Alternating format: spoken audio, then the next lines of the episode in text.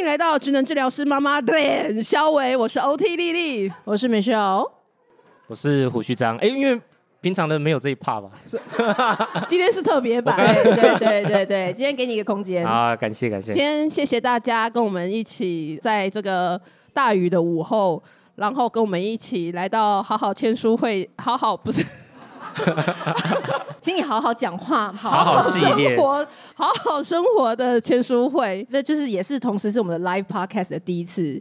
对，我们现在第一次，第一次，第一次使用 live podcast 的方式来进行。就突然跟我说，你也想要成为报道者是吗？虽然我觉得我们跟他跟他的这个 level 有点差，我我我的意思是说，我们就像报道者那样子，有一个 live podcast 的，让我们的听众们，今天在签书会里面也可以跟我们一起参与。对，所以等一下会有一趴麦克风交给大家，就是来要跟我们聊一聊你看了好好生活新书。哎，我看到下面人都一副很惊恐的表情。我等一下那一趴就怎么会有这一趴？走了，等一下，他们眼神就告诉我怎么会有这一趴。还有，当然啦，在 LINE 群或在 Podcast 任何一集，你觉得很有 feel，你可以跟我们分享一下你的小故事，好吗？好，我们就直接进入主题，因为出版社其实在旁边，我们希望我们还是要进入主题来宣传一下这本新书。那我想要问一下，就是其实身为职能治疗师，在这本书里面，其实聊到很多自己的体悟啦。嗯，对，我觉得这就是一个反差，因为身为一个治疗师，同时身为爸妈的时候，你会觉得有一些课本上讲的。到实际生活上就有困难，对。对，那我想要各自请你们，因为毕竟他们两个人都是请过一年育婴假的真男人跟真女人嘛。因为请育婴假，我个人就做不到。那我相信在场有很多妈妈也经历过这一段，所以大家都知道说这一段不容易。那我想要让他们今天亲临现场，然后来同时回顾一下自己在育婴假的一些。荒谬，荒谬，对对，忘记课本在讲什么，荒谬的一些片段，然后还有一些就是怎么度过这一段，然后现在体悟啦，好不好？你你先来讲一下，没有在 rundown 里面，有啊，我在 rundown 里面啊，在哪里？这边啊，哦，对啊，OK，我觉得你可以，你要你要先正经讲也可以，还是你要直接跳到你月中为了母奶的奖品的故事？不行啊，我想要从那个为什么我开始写粉砖开始。反正就生了小孩之后嘛，然后反正医院也许可，好，那个我们的工作环境上面可以许可之下，我就先请了一年育婴假。为什么呢？因为最近大家不是应该很蛮有感的吗？那个幼儿园那个那个嗯未毒喂那个事件嘛，对，对不对？然后其实，在我们生小孩的那个时候，也是开始出现很多什么虐婴啊，然后虐童啊，不管是保姆或者是托婴中心，都有这样的状况。哈，那我们真的是很担心。所以，与其我们去刁难别人，就是如果是我们两个的话，我们以我们两个不同的龟毛程度的话，我们一定会找不到。合适的保姆或者是托婴中心，你要他符合所有职能治疗师的规范或标准的话，我们应该没有办法。所以我们后来就想一想，就我请一年，然后他也请一年，然后我们实际来看看这个小孩是不是真的会照我们的教科书上面这样子长大，这样子。嘿，结果呢？结果他没有哎、欸。而且你自己不是好，我都好想要打电话回去说，老师，你教的跟小孩怎么都不一样。你不是那时候要生之前也号称跟你的办公室，我听说，我就跟我的办公室同事说。老娘没有母奶的话就不喂了，我不会被母奶绑架，我不要被母奶绑架。结果我在月子中心呢，你知道他们很那个啊，他们就跟你讲说，亲喂三天有一个什么礼物，亲喂五天有一个什么礼物，亲喂一个月会有什么礼物。我就他把那个奖品直接放在墙上这样子，对对对，就一个实体放在那。是多好的奖品啦！其实也就是很普通。你事后回想，你出了那个月中之后，你回想，你就发现说，其实也就是尿布一包。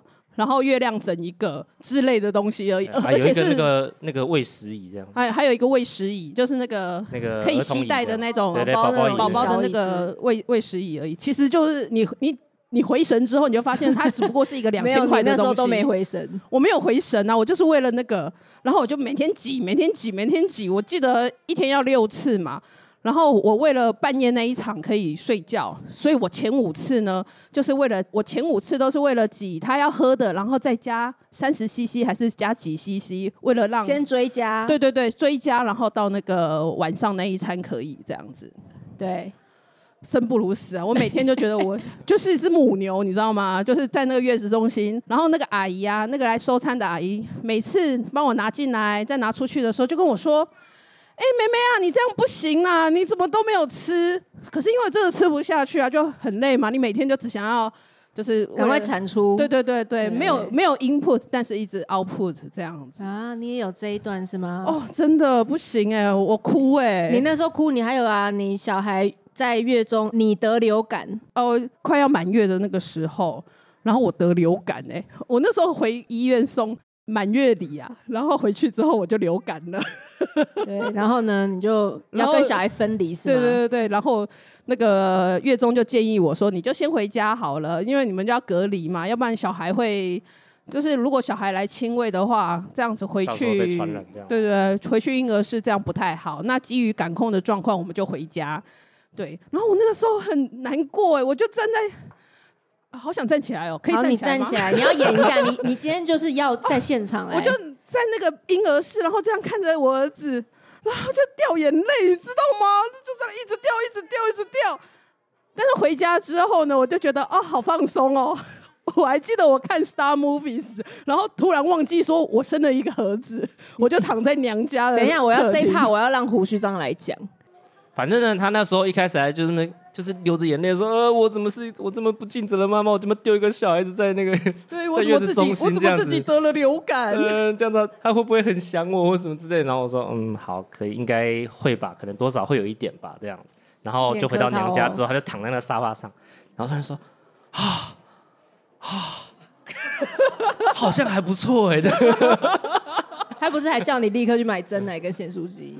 对啊，然后我就说啊，好了好了，然后我就就就就出去买一下，嘿，蒸奶跟咸酥鸡，蒸蒸奶跟咸酥鸡这样，因为那个东西平常你不太能带到月中去，会被，哎，会被护理师、呃，会被我妈妈，嘿 哦，我妈妈是个那个会非常管控我饮食的人，这样子。然后呢，结果回家的那一天呢、啊，奶量特别多，因为整个放松，然后又喝很多水，你知道吗？哦，oh, 对，这这怕你不知道，还是你那一趴？你那那时候喝到哪哪一个手摇？要不要跟大家分享一下？不记得了，不记得了，都多久了？好，懂。好，所以呢，其实你你会不会觉得那个时候你就是在一个你完全没有想象过你人生会觉得那个时候跟你在临床或在做这个专业，你很难去想象到的，对不对？就是你会忘记，你理智上知道。如果要有母奶，要有怎么样好的照顾，你应该要有充足的睡眠、充分的饮食，水量要喝的够多嘛，对不对？可是你在那个当下，我在那个当下，我真的没有办法哎，我理智上都知道这些事情，但是我事实上我做不到，我就是喝，我就是喝不下去，我就是吃不下去，我就是产不出来，真的，我觉得就是跟那个跟那个书上就会。对，所以你又写了一本书，然后告诉大家说，一定要先好好把自己照顾好。对，我觉得这件事情，因为我在想，今天我们坐在这边的各位，应该都跟我们年纪差不多，应该是吧？哈，好，那人家跟我们年纪差不多，只是有人小孩很大了。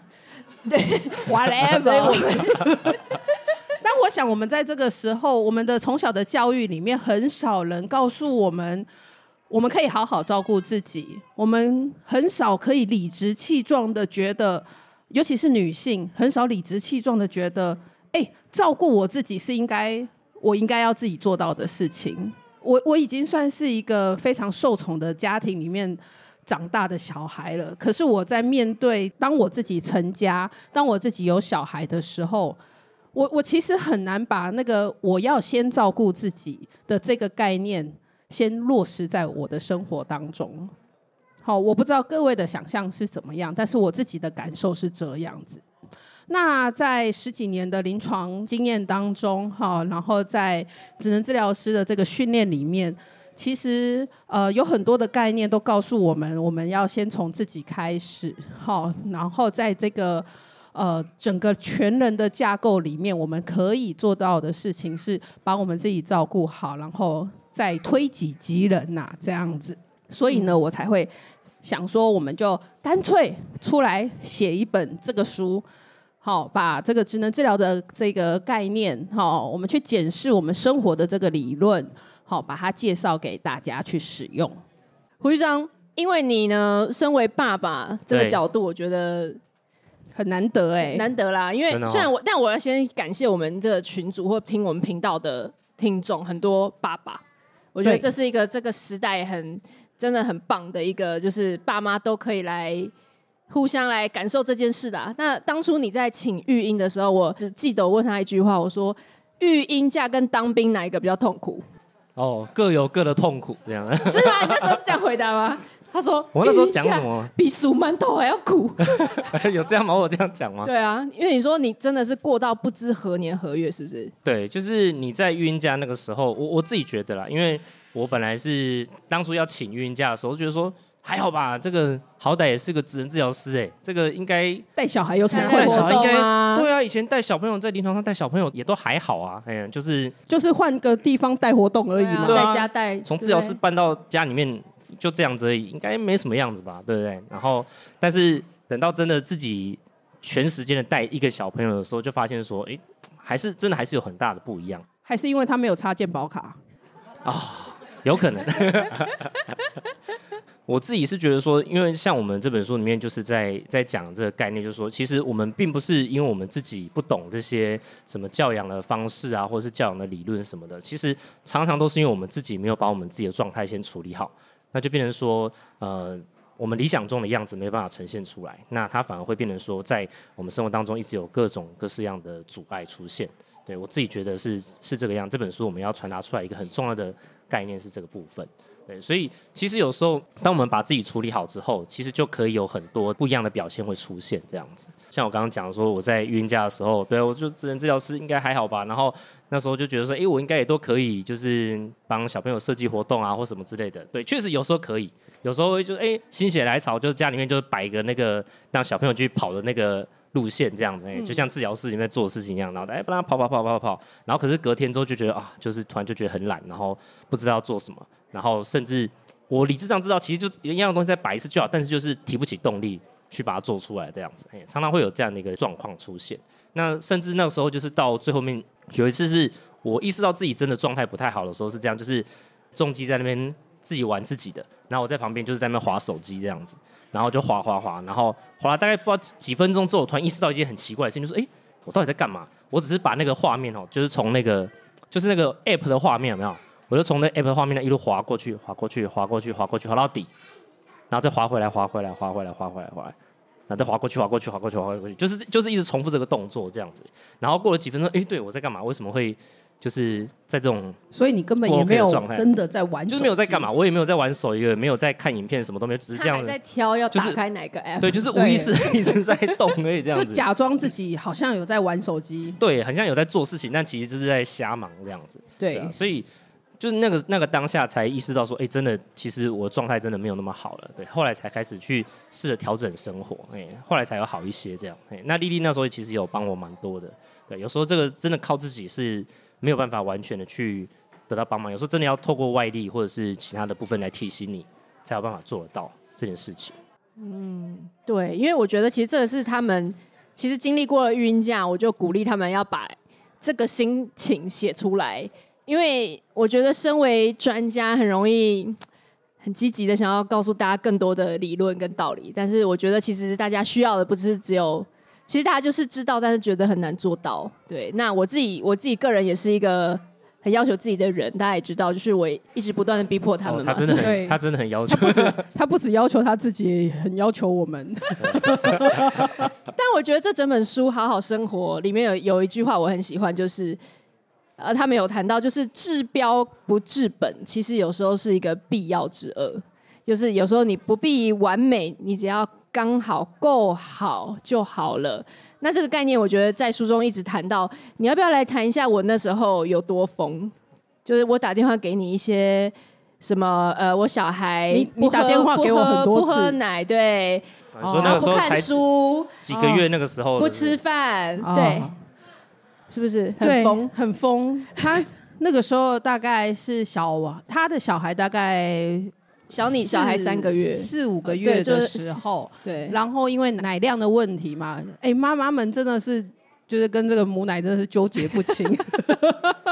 对，然后他那个时候在一个非常低潮的时候，他就半夜打给我说：“哎，我其实喂奶喂的很辛苦，我有想要不喂母奶了，这样子，就是他本来有这样打算，但是他还没有真的开始实行。”可是，在这个时候，他小孩突然就是也不含也不含奶这样子，然后就开始呸嘛，对不对？对，然后也都不吃这样子，然后他就半夜哭着打给我说：“我小孩这样，是不是他已经察觉到我的那个什么？我我我不想喂奶的这个，我没有当一个好妈妈的感觉啊！”布拉布拉布拉布拉，这样哭了很久，对不对？对对，对。那那其实我那时候就跟他讲说：“呃，其实你小孩也才不满六个月。”其实他也不不不不见得真的知道你想要干嘛。没有，你没有那么含蓄。你说他脑都还没长到那儿。我们现在在成品，他脑子还没长到那儿，你想太多。对，我，我们在成品，我就文雅一点嘛，这样子。对 对，那有的时候哈，像这样的事情，其实你身边或者是呃，你可以找一个外部的人，在这个系统外的人，因为。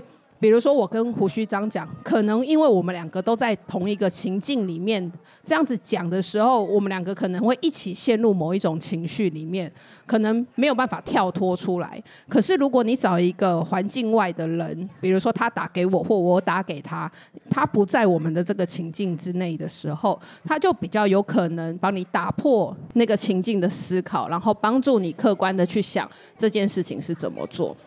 那这件事情看起来是有效的嘛，对不对？那我们在事后就除了写粉专跟大家分享这件事情之外，哎，那经过这几年，我也在想，是什么让我有这样子的机会或这样子的想法来协助 Michelle，就是跳开这个部分。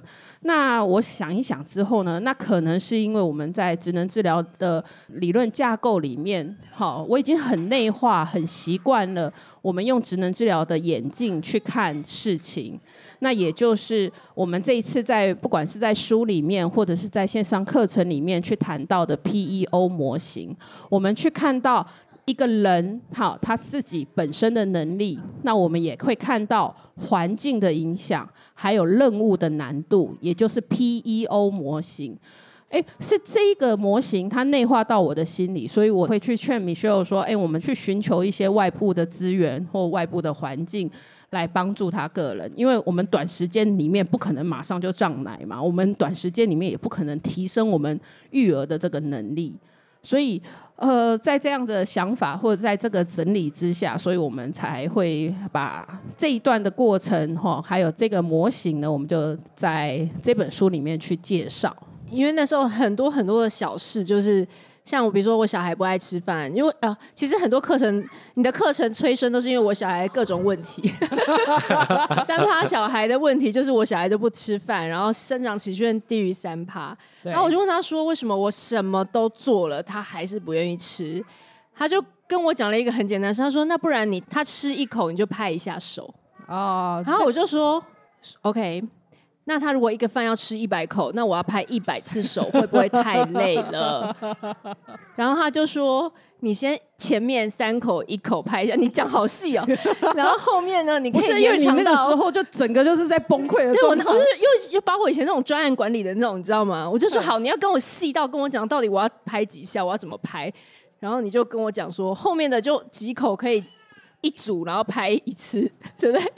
这个这个其实是一个就是给孩子鼓励的部分啊，O 的调整，对不对？对对对，这个在任务的调整上面。那像那个时候他的小孩是，哎，我不吃饭，或者是一定要给很多鼓励才吃饭。这件事情其实我相信在场的人都知道，小朋友做到一件好的事情，我们给他鼓励，可以增进他想要做的这个动机。可是确切怎么做、怎么调整的这个细部的这个概念呢，可能没有那么清楚。所以呢，呃，我们就透过这个任务上面的调整，我们在利用这个 PEO 的这个模型的时候，你就可以更清楚的知道，我们去把这个任务的目标去做阶段性的一个调整。好，一开始先让孩子习惯，哎，我吃一口我就给他拍手拍一下，让他有一个很立即的鼓励。那当他习惯这个模式之后，好，我们就看着孩子的这个回馈，我们可以调整。他是吃三口饭，我们再给一样的鼓励；吃五口饭，我们再给一样的鼓励。渐渐的，我们就可以拉长到他吃完一餐饭，我们用拍手给他一个最后的一个鼓励。对对，就是、那这个一个循序渐进的这个过程呢，其实这个细微上面的调整。好，其实调整了之后，可以让我们的呃生活啦，哈，我们生活自理的这些事情都可以变得比较顺利一点。因为你那时候就点开我，他说你你你知道，嗯，台语怎么讲？吃饭是吃气氛的。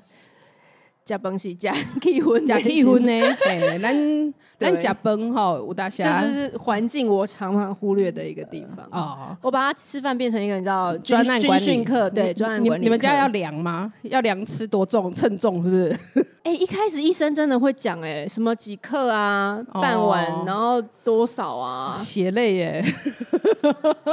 真的对，然后看书一样嘛，看书也是。我一开始小孩不跟我看书，他就带我去那个台北。不是不是不是他小孩不看书这件事情，我一定要再说一次。他在他儿子一岁的时候买那个天文百科全书，成品有卖吗？应该要顺便放这边。那个很难的天文百科全书，然后想说你儿子一岁，我有嗅到他对科普的兴趣。So so。等等下，成品工作人员就把那一套摆出来，后面这些感觉 就是就是这类型的，然后高大上的系列，然后一套这样。然后我想说，那个连我都不看的，最好你儿子会看。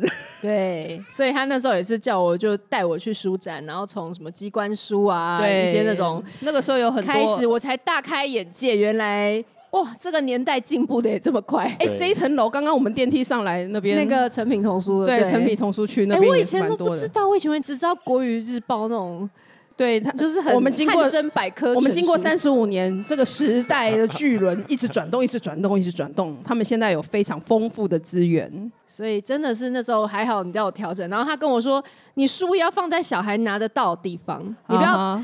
跟他宝贝一样，然后把它，这个就是一个环境的束之高阁哦。因为现在童书也很贵啊。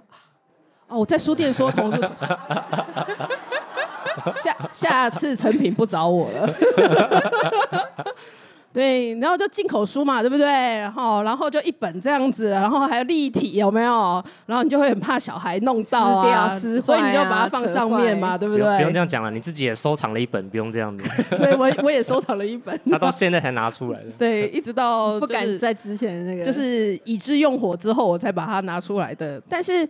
我们把这些童书都放得很高的时候，小孩不容易拿到，他在他的环境当中不容易取得的时候，你想要去培养这个共读的习惯的时候，就变得不是那么容易，好，可及性不高嘛。所以我们就后来呢，我们就会觉得说，哎，那你书，不然你就放地上好了。如果没有要买书架的话，你放地上，放小朋友平常会玩的玩具区里面，就让他可以拿到。对，其实这样就可以。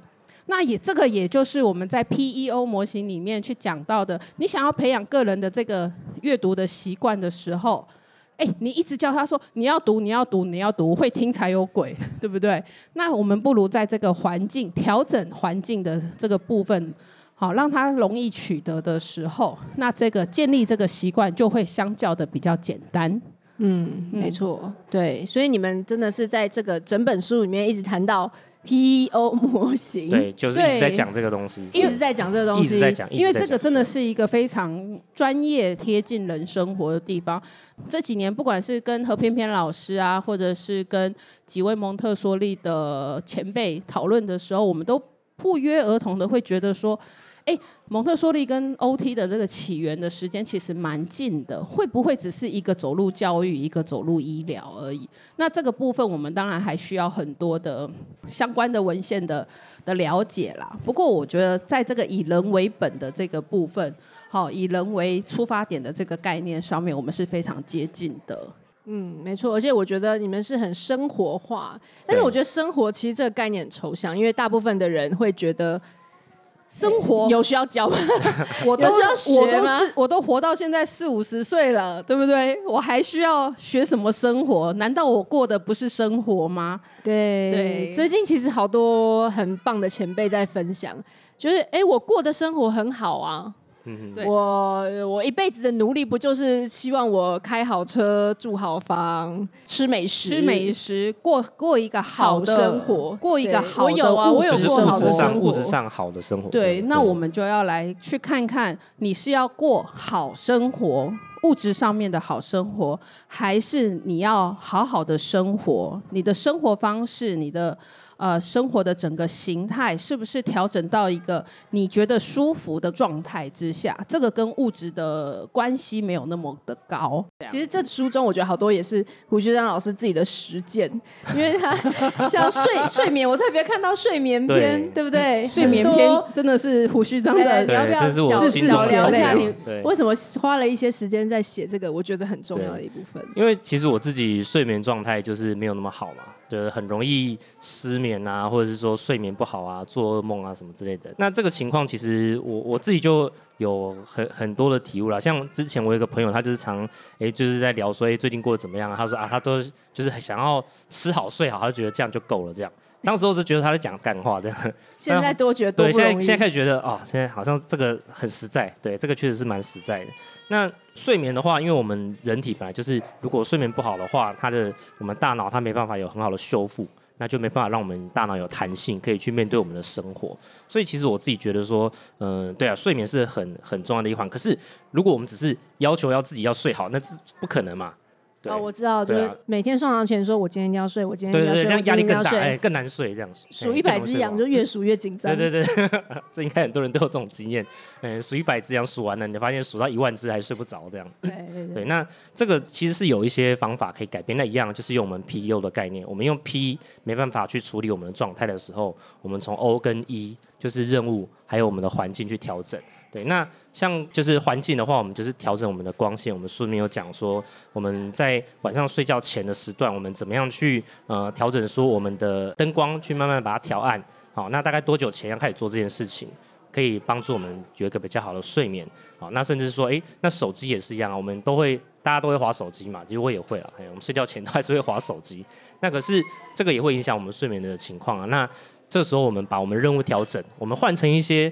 我们不需要直接盯着手机的使用手机的方式，对不对？像比如说，比如说，比如说听 podcast，我们都准备要被 Q 了。用蓝牙耳机听 podcast，哎，你就戴一个耳机，然后听 podcast，然后你还是可以做其他的事情。那这个时候就是一个，我觉得就是一个很好的方式，你帮助自己在任务上面、在环境上面都调整之后，哎，那你确实你的睡眠状况就会有一些改善。等到睡眠状况改善之后，你的隔天越有办法去调整好你自己想要的的做法，那这样的话就是变成一个比较好的一个正向的循环。这个需要一点时间调整，它没有办法说马上就可以得到改变，甚至有时候你到后来就是过几天，然后又又又失败了，又又又失眠，又或者是又又忍不住划手机划到半夜两三点，这都有可能。但是那个没有关系，那个就是一个过程。对啊，我们书里面有提到说，这个就是一个我们不断在尝试让自己进步的时候，它会出现一个现象，哎，它是一个正常的现象。不要觉得说啊，我我我这个做又我好不容易努力到这个情况了，但是我又失败了，哎，其实不是这样子的，这个就是一个正常的过程，一定会经过这样的经历。反而说应该有这样的经历之后，你才会知道说啊，原来我自己啊最近的生活又需要再做一些什么样的一些一些改善跟调整，这样子。呃，郭郭叶珍老师看我们的书也是有一句话，我觉得他自己讲的很棒，就是大家每一个尝试改变，都是以后都会有巨大的影响。好，好，好，OK，那我们就进到下一趴。好，来，这个我们的差不多要把麦克风交给各位。我看到大家又出现了恐惧的眼神，恐惧的眼神。哎，先不要走，不能哦，不能哦，现在就现在已经坐在这了，就不能再走了。没有啦，我想要先回顾一下，我们其实很多妈妈在我们 Podcast 频道有很多缔造经典奇迹的一刻的那些单集，然后有些妈妈也私讯我们说，他们在中南部啊，可能没有办法来现场，对，但是我想要回顾一下，然后我们如果今天刚好也有来现场的妈妈，我们等一下就请你也可以来分享一小点。你自己的一些故事，或者是说你听我们这个频道，你是从哪一集开始听？然后你听了哪一集，你觉得很很很有共鸣？这样，来这段时间先回想哦。对，我们做了，我们做下去哦。压力好大。等一下，如果被念到的话，请再挥个手哈。好，然后我现在先讲这个呃，有有有几集啊，都是我们这个妈妈跟小孩有共享生命深刻的这个关卡挑战，所以她重新活过人生的妈妈。好，我要讲，等一下我我想要讲的这几集，就是我个人觉得每一次录音都让我觉得我们在贯彻好好生活的同时，在看到这一些妈妈在见证说他们，我今天怎么那么像布道大会？就是其实有一点像，真的是 这些妈妈告诉我，其实妈妈真的可以有很多种样子。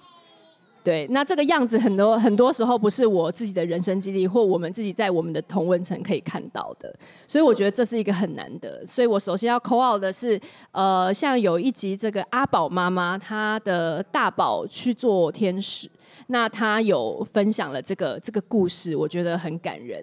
然后一个 Jenny 妈妈，她人工受孕五次，然后最后她就是有得到一个宝贝这样子。然后还有苏菲。苏菲，Hello，苏菲，苏菲在那边。苏菲呢，她身为新生儿加护病房的专业的护理师，然后她自己也带了这个早产的这个孩子，现在带的非常的棒，很健康。对，所以谢谢，也谢谢苏菲来我们群组，也是常常分享很多的建议给大家。好，那还有一些就是，比如说。曾经要求完美生完小孩，现在在练习放轻松的妈妈，这个也是 在我们群组。Forty Forty 今天应该没有办法来吧？对，他是在高，他，他是高雄，他在台中吧？高高雄，他高雄。高雄。然后还有那个有个 Lilian 是金融业高压的妈妈。嗯、好，那还有一些是带着比较特殊的孩子，然后再重新调整步调，用新的镜头来看人生的妈妈。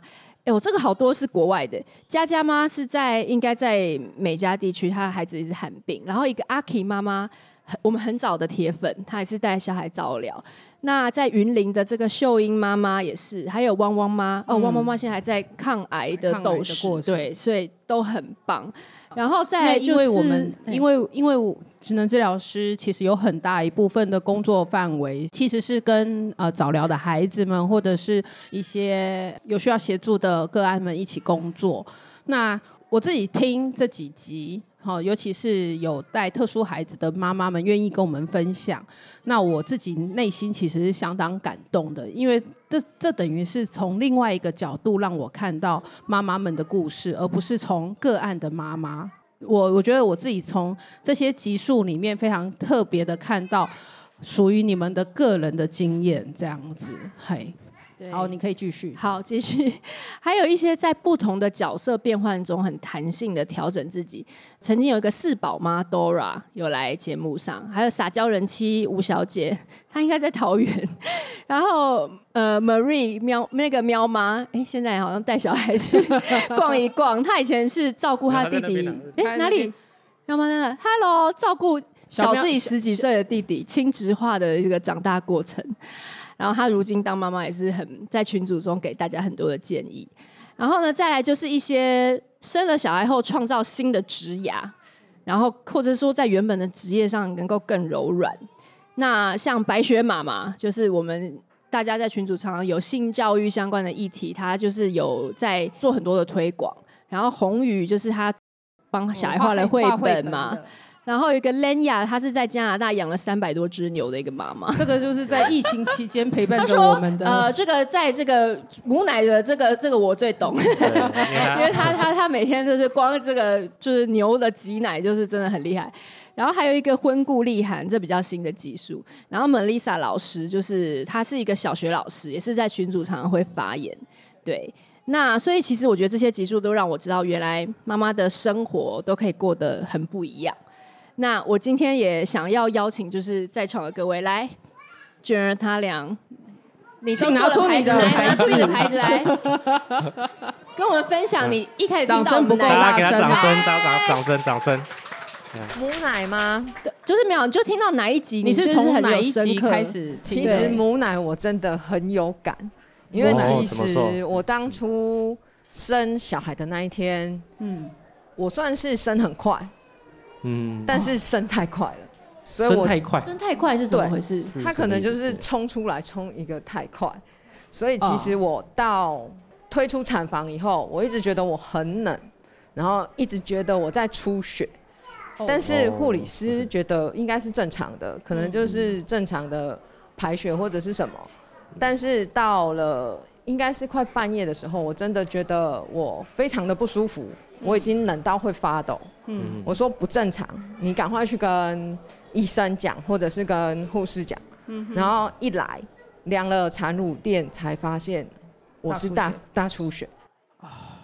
对，半夜又被推进去，又去缝了几针出来。然后我老公就是半夜在那里签一堆同意书。同意书，对。然后隔天出来以后，好不容易我醒了，我真的没有奶。嗯，对。没有奶的状况之下，我们那个又是推亲喂的医院，跟我一样推亲喂的吗？对，哦好，我真的没有半滴，一滴都没有。他们已经都已经失血过多了，你对，你身体已经根本没有水分。然后他还跟我老公说，嗯，再试试看，你们再努力看看，应该会有的。已经三四个护理师都已经呃摸过我可爱的内内，但是就是没有。嗯，后来好像挤出了半滴。但是就那半滴，我们撑了二十四个小时，足足二十四个小时。我老公说不行，我不能接受，他就跟护理师说，我坚持一定要喂配方奶。他还去找了医院里面的药局，药局跟他说没有哦，你要去外面找。他还特地去外面，不管我就是买了一瓶回来给他喝。从那一天开始，他就跟我说没有奶就配方奶，不用紧张，就是这样。谢谢。啊，你好辛苦哦！这个这个过程真的是很不容易。大家给他鼓励一下，给他鼓励一下，鼓励你老公，也要也要去药局捍卫，对，给我配方奶。对，来，我们下一位，这个鱼丸，鱼丸，鱼丸妈咪，你的你的发箍嘞，你的发箍嘞，来，请大家看一下。可是，大家给他鼓励，大家给他鼓励一下。其实我我我应该是最普遍的妈妈。就是没有不太多很不好的事情，或者是太多，没关系，我们很没关系，我们没关系。等一下，等一下，等一下，等一下，等一下，我我我先讲一下，我们只是要讲说你是什么时候开始认识我们的。对对对，没有要讲什么特殊经历，不需要，不需要，不需要大家讲，我怕大家要讲生产的故事，然后后面的男性朋友们突然就觉得。哎、欸，我没有生产的故事可以讲，怎么办？其实我就只是在月中的时候，也是住三十天，然后但还好我没有被母奶绑架，因为没来，所以很早就放弃。然后是在月中最后要最后五天的时候，就是每天哭，因为就是突然觉得要怎么照顾这个孩子，然后不知道自己怎么办法养好他，照顾好他，喂饱他，什么都不知道。然后回到家之后也又再哭了五天。是从回到家之后，我的大学同学推荐我进入这个群组。我是从那个时候才开始、哦、大学同学，所以你大学同学今天有来吗？他好像都只是潜水而已，哦、对。但他就跟我说，这个群组上面有很多很正向的妈咪，然后他们都会有提供一些。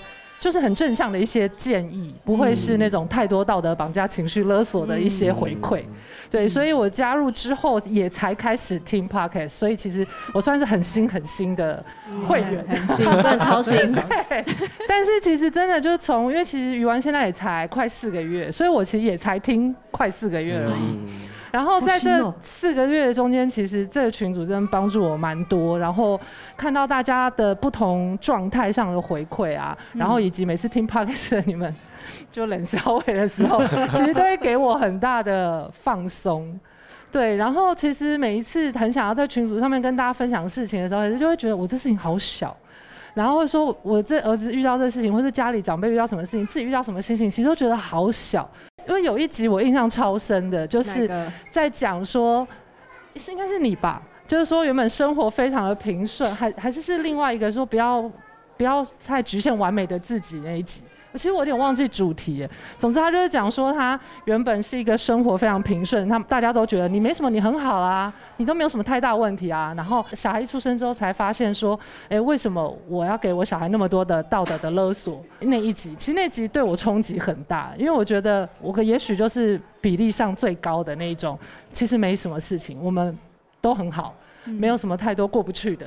嗯，那可是问题是，就是那些没什么、没什么、没什么，一点一点、一点一点的，才会有什么？嗯，对，压抑着我自己，然后就是这些没什么，你会让自己说，我可以去寻求协助吗？我可以去询去询问别人吗？可以，可以。敢，对，但是会觉得，对对，觉得没什么，对，就觉得好像，对，好像去拿这个去麻烦别人这样，对，会有一种那种心情，然后每天都只能自己去消化自己所谓没什么的心情，然后。别人也不知道说你可能在低落什么、不开心什么、烦躁什么。对，但总之就是这个群组跟这个 podcast 就是还有这本书，其实真的帮助我蛮多的。对，真的真的是。其实很 厉害，你还帮我们 Q 到 Q 回来，Q 回来。重点是我老公以为我只买五本，你老公只以为你只买一本，你到底要买几本？你你是买了几 本？可以了，但其实不止五本。因为出版社要颁一个匾额，不是因为我太想分享给我身边的妈妈朋友们。哇，谢谢你推广。不同的状况，然后我送他们的时候，其实都写张小卡。然后其实说真的，我的同事朋友们看完回馈，就是也都是觉得说，天哪，这个群组在哪里？然后这个 Podcast 在哪里？就是一个很想要从比较专业，有一点。半医疗的角度，然后去剖析自己的生活，协助自己。不好意思，讲的有点多，但是真的很感谢大家。谢谢，谢谢，谢谢。对，你老公，你老公在后面。你老公在后面 有很多的表情 跟动作。哎，那我们就顺下去。来，后面是阿丽莎妈咪，对不对？三宝，三宝，三宝。来，respect，respect。是是要讲怎么？就你怎么知道我们的？你怎么怎么？怎么认识我们？怎么认识我们，或怎么？因为我第二胎是双胞胎嘛，所以我有加入双胞胎群组啊。好像就有一个妈妈在聊天的时候，有可能发生一些什么状况，她就是说有你们有一个节目的某一段，就是很适合那个当下的状态。我们我就有进去开始听，可是我刚开始听的时候没有加入群组，是也听了一小段时间。我刚刚有特别去查，我大概是。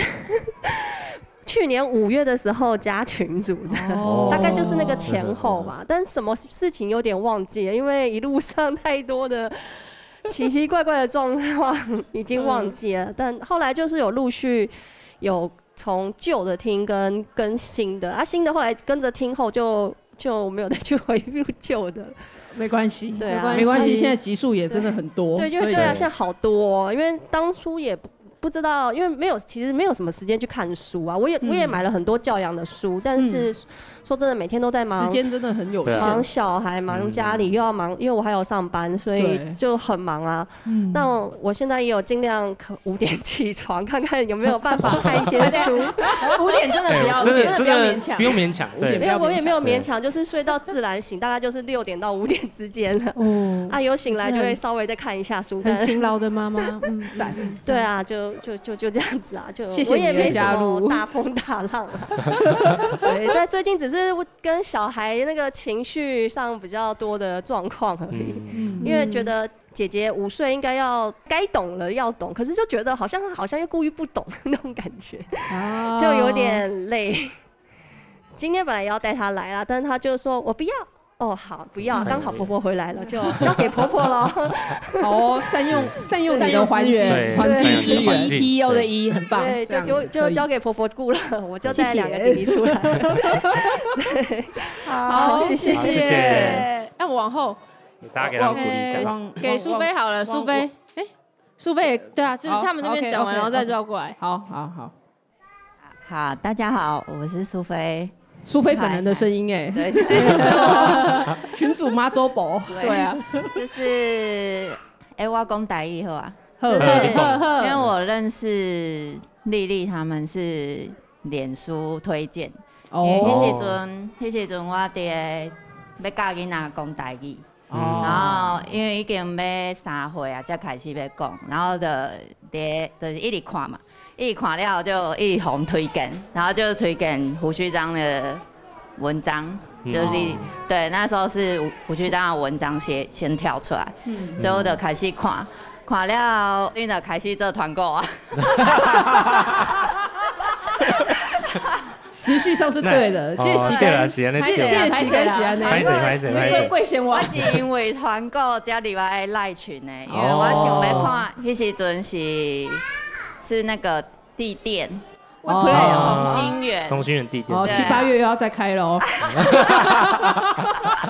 顺便顺便讲一下，然后迄时阵还有其他的嘛在开，我就想要知影讲这个物件到底囡仔安怎算，然后我想讲你是专业的嘛，所以我就讲，哎，那我来赖群来底看觅啊，到底内底讲啥物讲分享讲这物件是要安怎算啊，要安怎用，嗯、所以我才入去赖群内底，哦、然后是是赖群开始了才开始听，啊，毋过我真正袂记得第一集是听啥物，嗯，袂要紧，对，袂记得啊。对，感谢你的分享，这股我买晒。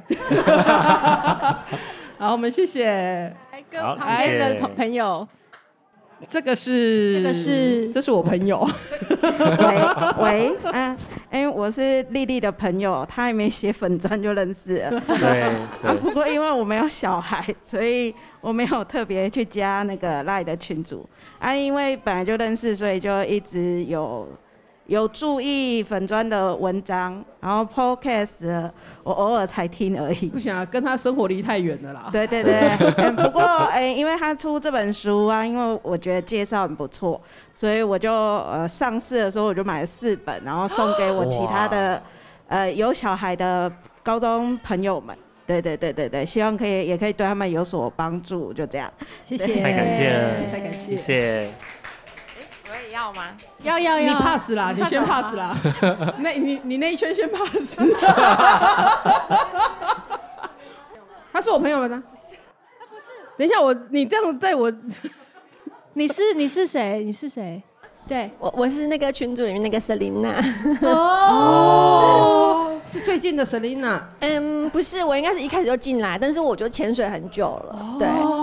但是我印象最深刻，就是因为我小孩那时候刚好三岁，然后他就是有点步入那个性蕾期，那个其实我都听过了。那那当下我有点震惊，然后我就又在群主发问，然后大家又反馈跟我说，你可以去看。我想说，嗯，其实我已经看过，但是可能那个时候。并不是发生在当下，所以我看了可能就忘记了，就过了。之后我回去听，又发现哦，的确对我帮助真的很大，因为我就发现说哦，其实这也没什么。对，我就慢慢有就是有跟他讲说，嗯，这也没什么，我们就是。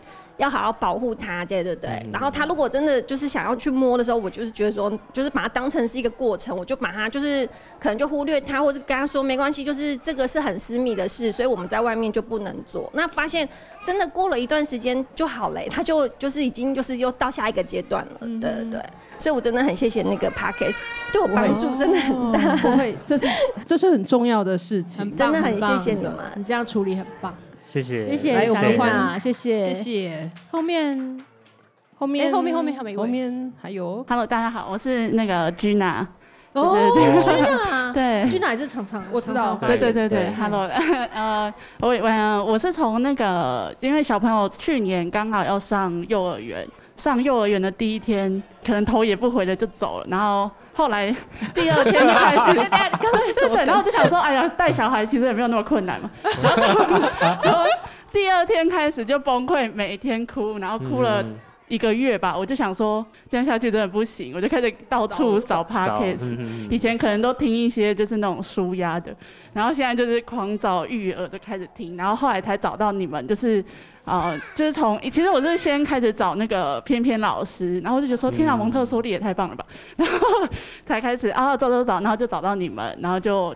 就开始听，然后听到后来就是又有一些闲聊的，然后还有妈妈上节目，就是有的时候都会听到，嗯，就蛮感动的。自己的心声。对对对对对，呃，我也是喵妈的小粉丝。喵妈，等一下记得签名，谢谢。然后那一集我就是听了大概两三次，就上上下集这样，所以我才加入这个群组这样子。对对对，欢迎你，欢迎你，谢谢谢谢谢谢。没关系，讲第一次认识我们是什么时候就可以。第一次很久嘞，我想想，应该是中，哎、欸，应该是那时候可能胡旭章老师在育婴留停，然后我在信义信义的亲子馆有上过。天哪，这个超级久了，很久，因为是那个时候，哇，疫情前，因为胡须张进来的不多哎，真的不多，真的不多，真的不多，对，蛮久的，对，你是第一个听到，他觉得他今天来。值得了哇！太感谢，太感谢。那时候是丽丽跟胡旭章老师一起一起到，然后其实我们在那时候其实大概只有四五个妈妈而已。然后因为其实我儿子跟重基哥的其实年纪很近，大概就差几个月而已。嗯，对，但不同届，就是单就大概差七八个月。对对对，然后那时候就有去参加亲子馆的活动，然后从我那时候是从应该是从丽丽的 FB 到她的实体的讲座，然后再到赖群，再到 Podcast 这样子。哇，这个历程，对啊，这个而且他他在疫情期间还跟我远距连线，是不是你嘛？对不对？你有吗？没没有，疫情的时候还是有问，好像我有问你一些问题。我们记得有一次很很久之前，有一次十点多，我们有几个妈妈在连线。然后我讲到，就是有妈妈有啊，对，有视讯，有视讯，有啊，有有有有有有防疫防疫的一集耶，没有，我们没有录 podcast，我们没有录。别的事情，对对对，是我们在赖里面约好了说要连线，对对对对对，那时候有露个面这样子，有有，对，谢谢谢谢，好，来下一位，下一位，哎，喵吗？哦，我其实，在现实生活中从来没有用过这个名字，所以就喵妈其实那个时候进群组的时候用，因为我的儿子小名跟猫有关，对。但是其实现实生活中用耳朵听到这个名字，你会有点不习惯，不习惯的感觉。对对呃，我刚刚还特别去翻了一下，我真的想不起来我是什么时候开始听 podcast，但是因为我自己听 podcast 的习惯就是从。那个 podcast 的节目的第一集，我就一定要去从头开始听。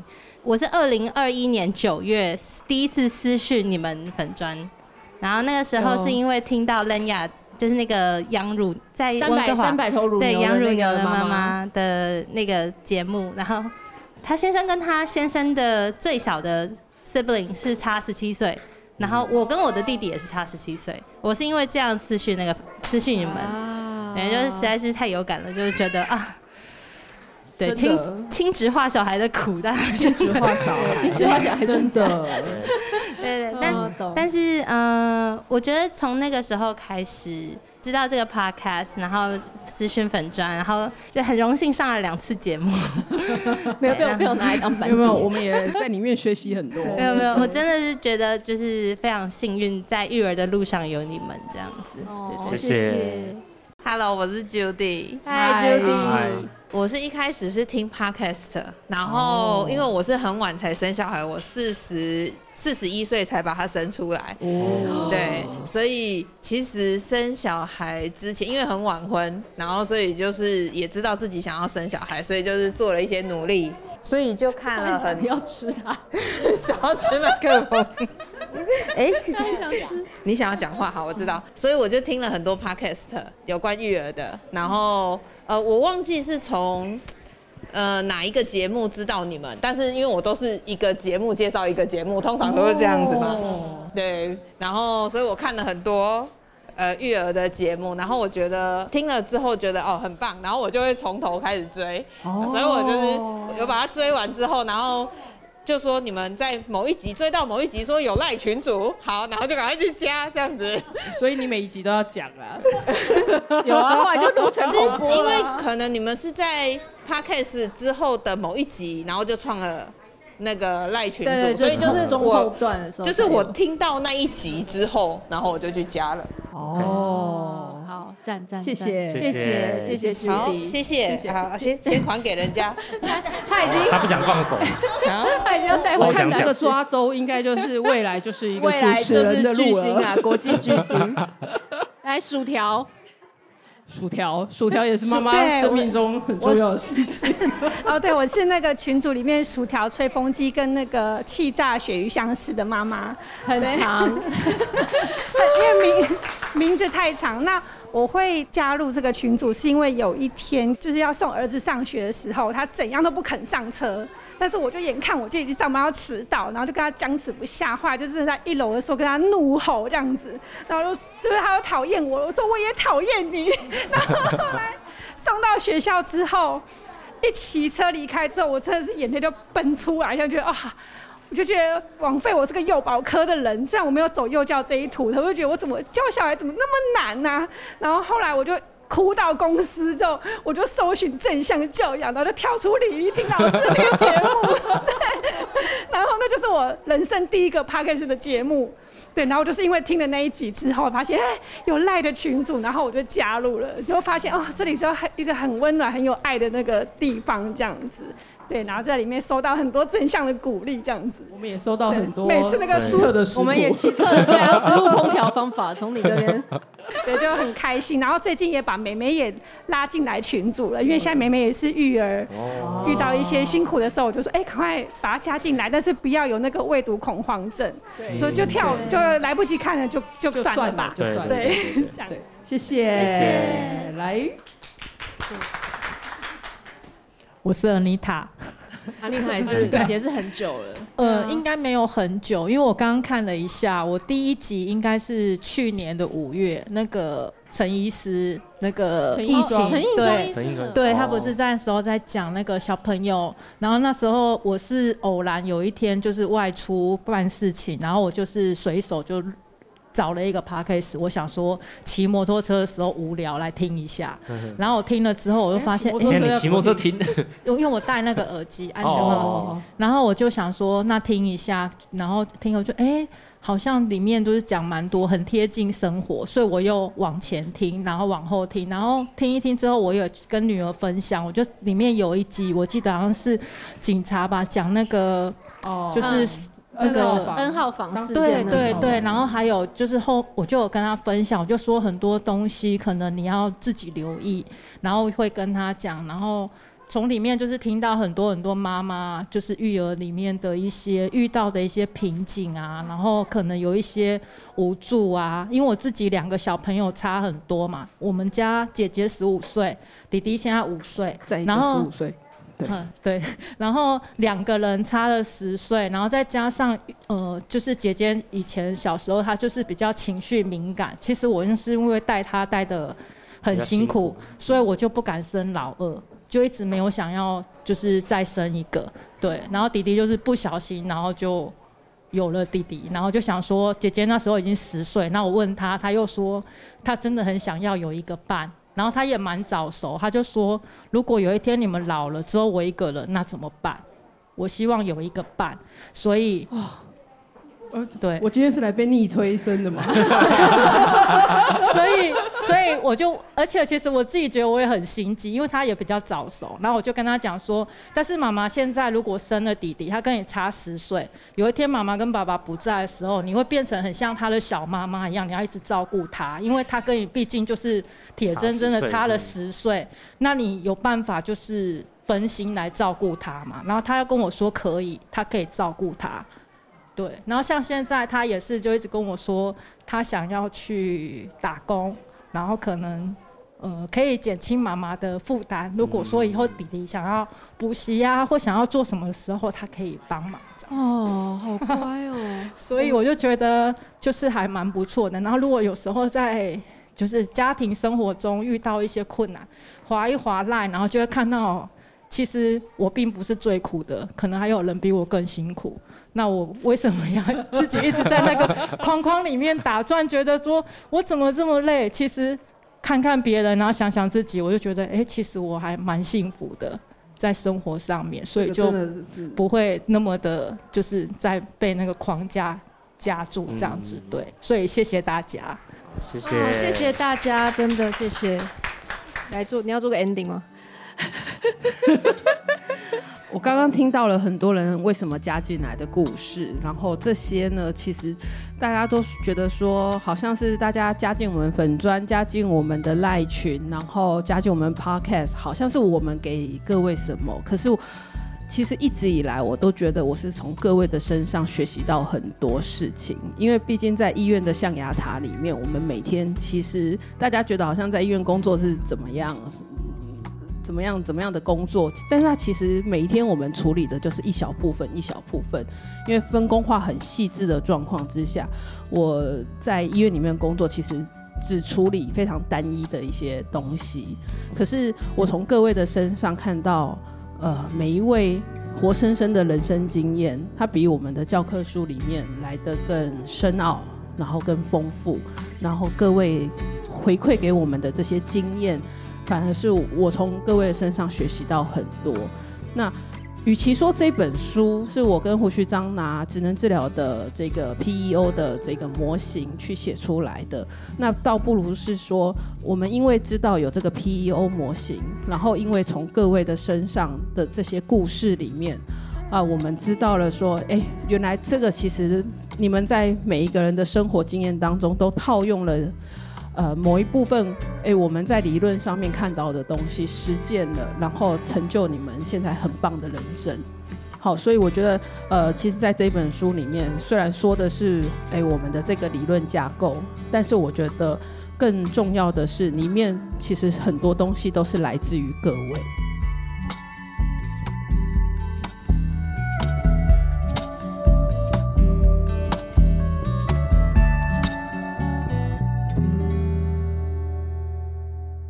喜欢今天的这集吗？请记得帮我们订阅频道，这样就能每周自动收到新故事的通知喽。听完有心得，想跟我们直接聊一聊，也可以加入我们的 LINE 群，请你打开 LINE 搜寻 OT 丽丽，就可以找到我们的群组喽。也欢迎帮我们在 Apple Podcast 上面留言评分，让更多人能够搜寻到这个节目。你也可以追踪我们的粉砖 OT 丽丽当妈妈，每周我们都会提供关于小孩发展。爸妈的情绪支持，各种心情点滴的文章哦。当然，如果你自己有很棒的故事想分享给我们，也欢迎私讯投稿到我们的粉专，我们也会不定期念收到的粉丝心得，还有约粉丝来录节目哦。最后，如果你觉得某一集你真的笑疯或哭得很痛快，请一定要分享这个节目给你的好朋友听。你的支持就是我们做下去最大的动力。育儿的路上不孤单。有我们陪你，我们下周再见。